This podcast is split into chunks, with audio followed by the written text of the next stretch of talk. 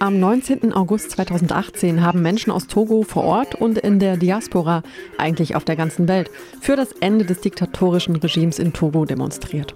Aber wir mussten einsehen, dass die Macht des Regimes auf den Bodenschätzen und den anderen Reichtümern des Landes aufbaut und wir deswegen keinen Erfolg haben mit unserem Kampf gegen die Regierung.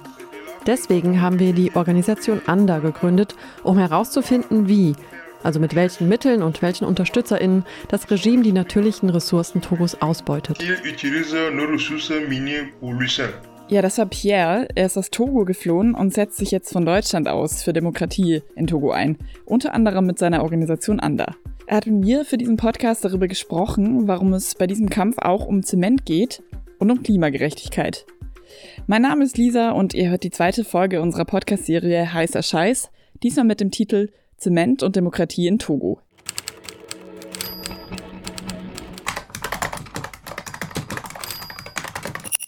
Heißer Scheiß. Klimadebatten und Bewegungen.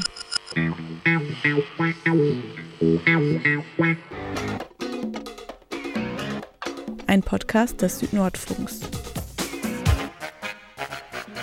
Ja, in unserer Serie Heißer Scheiß stellen wir KlimagerechtigkeitsaktivistInnen aus dem globalen Süden und ihre Themen vor. Togo ist ein kleines Land in Westafrika zwischen Ghana und Benin und ist besonders stark von der Klimakrise gefährdet. Die Atlantikküste dort erodiert, bröckelt also richtig weg und der Zugang zu sauberem Trinkwasser wird immer schwieriger. Das liegt nicht nur an der Trockenheit, sondern auch an dem Abbau von Mineralien in dem Land. Pierre hat mir im Interview erzählt, dass das Meer in Togo oft rot ist, weil darin Kalk gewaschen wird. Und auch Flüsse und das Grundwasser werden durch diesen Kalksteinabbau verschmutzt. Kalkstein ist einer der Hauptbestandteile von Zement. Weil die Bauindustrie weltweit boomt, steigt auch die Nachfrage nach Zement. Doch das Material ist ein echter Klimakiller. Bei der Produktion von Zement werden rund 8% der weltweiten Treibhausgasemissionen produziert. Das ist rund vier bis fünfmal so viel, wie durch den weltweiten Flugverkehr in die Luft gepustet wird in einem Jahr.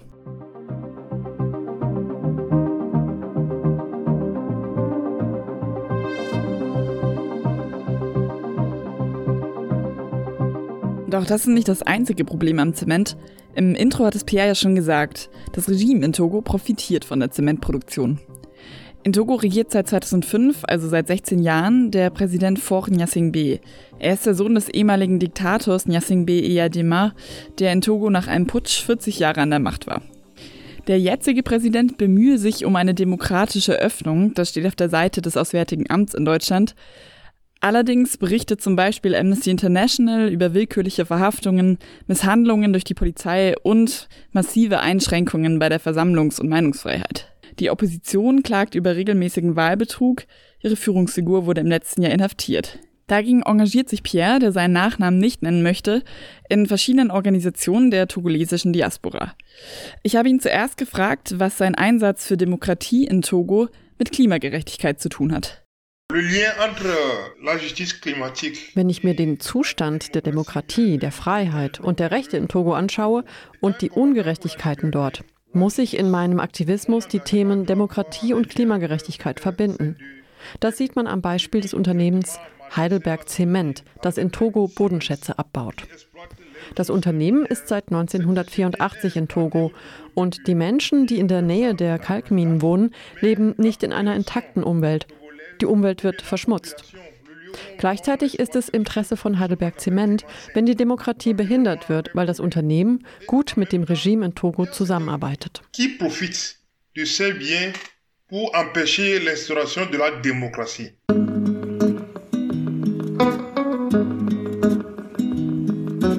Ja, in unserem Gespräch kam Pierre immer wieder auf Heidelberg Zement zurück, auch wenn ich eher allgemeine Fragen gestellt habe. Das Unternehmen ist der zweitgrößte Player auf dem weltweiten Zementmarkt und der größte ausländische Investor in Togo. Dem Unternehmen werden sehr gute Kontakte zu dem autoritären Präsidenten Yassingbe zugesagt und darin liegt für Pierre auch die Verbindung von Klimakrise und Unterdrückung in Togo und der Grund, warum er so oft von Heidelberg Zement spricht. Zement schadet dem Klima und die Zementproduktion in Togo stützt ein Regime, vor dem Pierre fliehen musste.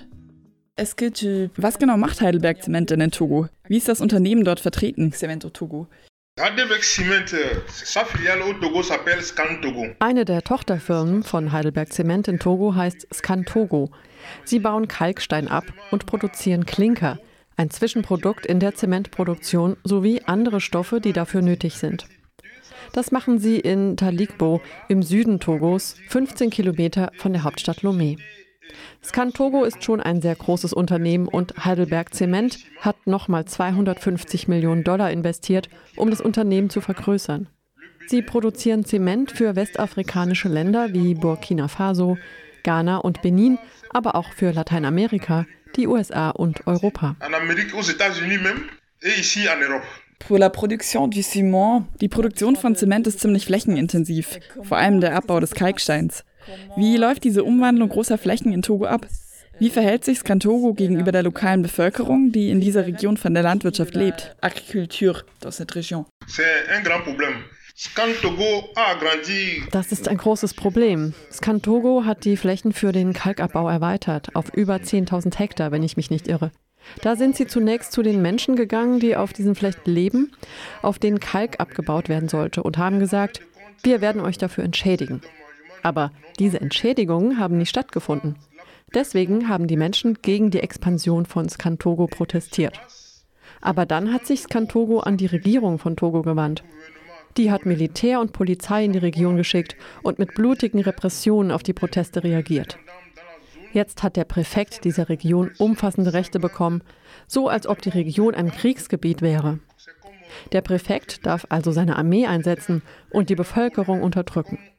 Er droht der Bevölkerung, dass alle, die weiter demonstrieren, ins Gefängnis geworfen oder sogar getötet werden. Er leur a dit, si quelqu'un manifeste encore, il va le jeter en prison ou bien il va le tuer. Es gab also lokale Proteste gegen die Expansion von Skantogo. Wie genau ist das mit den Entschädigungen abgelaufen? Skantogo hat versucht, die Entschädigungen mit dem Teil der Bevölkerung auszuhandeln, der nicht zur Schule gegangen ist. Diese Menschen haben nicht verstanden, dass die Entschädigung, die Skantogo ihnen anbietet, viel zu niedrig ist. Diejenigen, die für die Verhandlungen über Entschädigung geeignet gewesen wären, wie zum Beispiel die Gewerkschaften, waren nicht beteiligt oder wurden sogar eingesperrt. In Togo gibt es keine unabhängige Justiz, die den AnwohnerInnen ihre Rechte garantieren kann. Das Regime verdient an diesem Vorgehen, weil sie Anteile von 10 Prozent an Skantogo hat. Déjà profite de 10 de cette extraction, donc pour, pour le régime, c'est son avantage.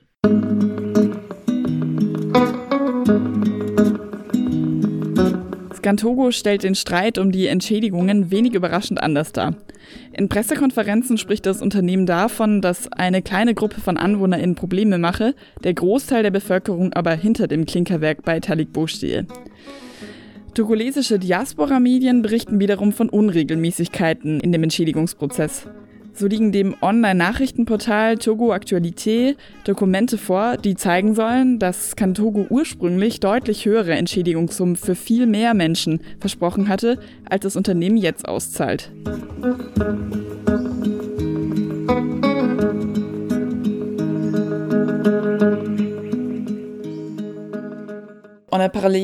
Jetzt haben wir über das Problem der Entschädigungen und das Landgrabbing gesprochen. Welche Probleme gibt es noch? Welche Auswirkungen hat die Zementproduktion auf die Gesundheit der lokalen Bevölkerung und auf ihre Umwelt?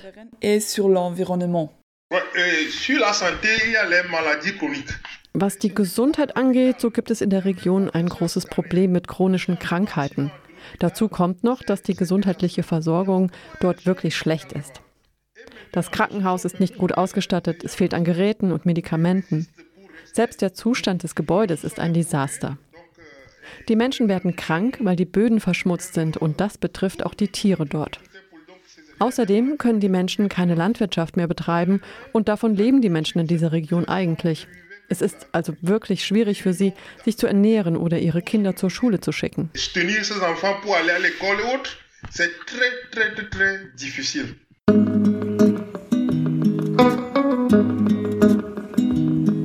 Pierre spricht hier von chronischen Krankheiten. Bei der Zementproduktion werden Schwermetalle freigesetzt, die zu Krebs und Atemwegserkrankungen führen können, vor allem wenn es keine richtigen Arbeitsschutzmaßnahmen gibt. In einer Doktorarbeit an der Uni Maastricht hat der Jurist Doc Bevi Koffi außerdem festgestellt, dass beim Kalksteinabbau in Talikbo zum Teil Grundwasseradern durch die Sprengungen getroffen werden und auch Oberflächenwasser verschmutzt wird. Qu'est-ce qu'on sait sur les, Und was weiß man über die Arbeitsbedingungen bei Scantogo? Les Scantogo. Les ja, die Arbeitsbedingungen. Weil Skantogo gute Beziehungen zur Regierung hat, gibt es keine richtige Gewerkschaft in den Werken, die sich für die Rechte der Beschäftigten einsetzen könnte.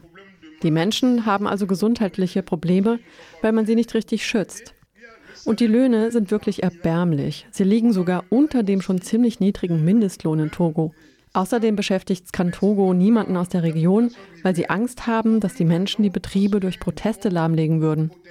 Das Unternehmen stellt lieber Menschen aus dem Norden Togos, aus dem Benin, aus Ghana und Nigeria ein. Du Benin, du Nigeria, du Ghana et travailler. Ich weiß nicht, ob ich das vorhin richtig verstanden habe. Wird der Zement, der in Togo produziert wird, eigentlich nur exportiert oder bleibt er auch in Togo? Das ist auch so ein Thema. Wenn du dir anschaust, wie viel Zement im Nachbarland Burkina Faso kostet, merkst du, dass Zement dort billiger verkauft wird als in Togo selbst. Das bedeutet, dass wir in Togo Zement produzieren, der den Menschen in Togo allerdings überhaupt nichts nützt. Denn das Regime von Gnassingbé hat seine persönlichen Geschäftspartner, die sie mit dem Zement versorgen. Die wiederum verkaufen diesen Zement dann für viel Geld an die togolesische Bevölkerung. So läuft das auch mit dem Öl und den anderen Ressourcen, die es in Togo gibt. Die Ressourcen werden nicht so verteilt, dass die Bevölkerung davon profitiert.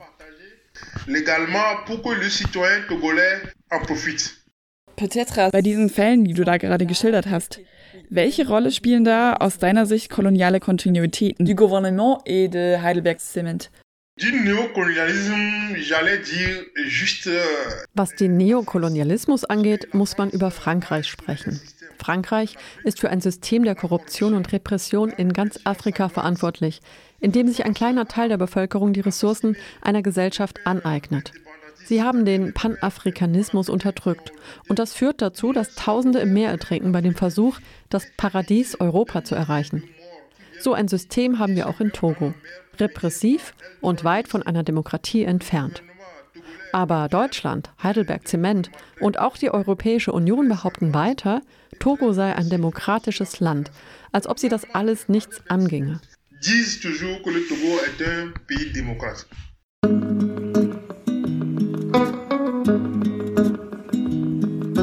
Togo war bis nach dem Ersten Weltkrieg eine Kolonie des Deutschen Kaiserreichs. Danach wurde der Großteil des Landes französisches Mandatsgebiet. Formal wurde Togo dann 1960 unabhängig. Allerdings gibt es Spekulationen, dass Frankreich an dem Militärputsch beteiligt war, durch die der Diktator Gnassingbé an die Macht kam. Außerdem berichtet zum Beispiel der Guardian darüber, dass die französische Regierung Charles de Gaulle's großen Einfluss auf Gnassingbé ausgeübt hat.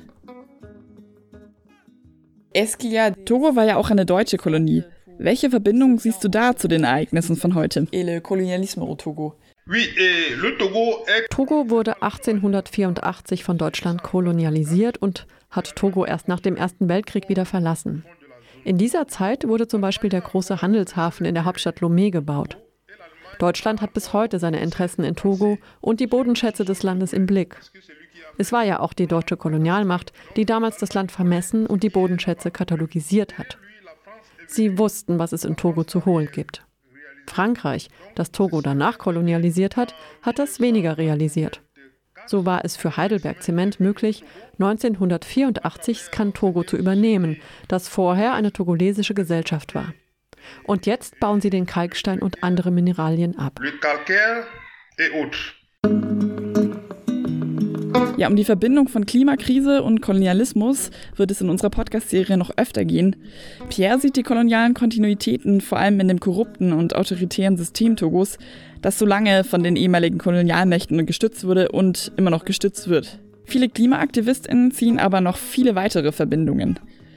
Ime Ituen vom Black Earth Kollektiv zum Beispiel macht darauf aufmerksam, dass die Industrialisierung ohne die Ausbeutung von Menschen und Natur in den kolonialisierten Gebieten gar nicht möglich gewesen wäre. Sie sieht deswegen das Jahr 1452, den Beginn des kolonialen Sklavenhandels, als eigentlichen Startpunkt der Klimakrise. Frémir. Zum Schluss bitten wir unsere GesprächspartnerInnen immer, ihre Utopie einer klimagerechten Zukunft zu teilen. Wie sieht die in deiner Fantasie aus? Pour un futur marqué par la justice climatique. Moi, je n'allais pas dire ça utopie, hein, parce que il faut être optimiste. Ich würde das gar nicht eine Utopie nennen. Wir sollten optimistisch sein und dann sehen wir, wie sich eines Tages alles ändert. Mir geht es darum, die Mentalität aller Menschen zu dekolonialisieren. Das bedeutet, dass wir als menschliche Wesen nicht egoistisch und nur auf Besitz aus sein sollten. Wir werden geboren und finden eine Natur vor, die wir so lassen sollten, wie sie ist. Aber heute haben wir aus rein persönlichen Interessen alles kaputt gemacht.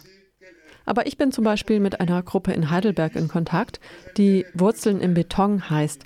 Sie haben ein Gebäude gebaut, in dem 300 Menschen leben können und das nur aus Holz. Das ist nur eine kleine Gruppe, aber wenn sich alle Menschen für so etwas entscheiden könnten, dann würden wir die Natur bald nicht mehr zerstören, sondern reparieren. Si tout le monde pouvait opter dans ce sens, on peut petit à petit commencer à réparer. Ja, die Utopie des togolesischen Aktivisten Pierre. Er hat mit mir über den Zusammenhang von Demokratie und Zement in Togo gesprochen für Folge 2 unseres Podcasts Heißer Scheiß, klimapolitische Debatten und Bewegungen. Die anderen Folgen und alles, was noch kommt, könnt ihr nachhören auf unserer Webseite ictrevi.org oder rdl.de und außerdem auf allen gängigen Podcast-Plattformen. Mein Name ist Lisa, ich freue mich, dass ihr zugehört habt und bis zur nächsten Folge.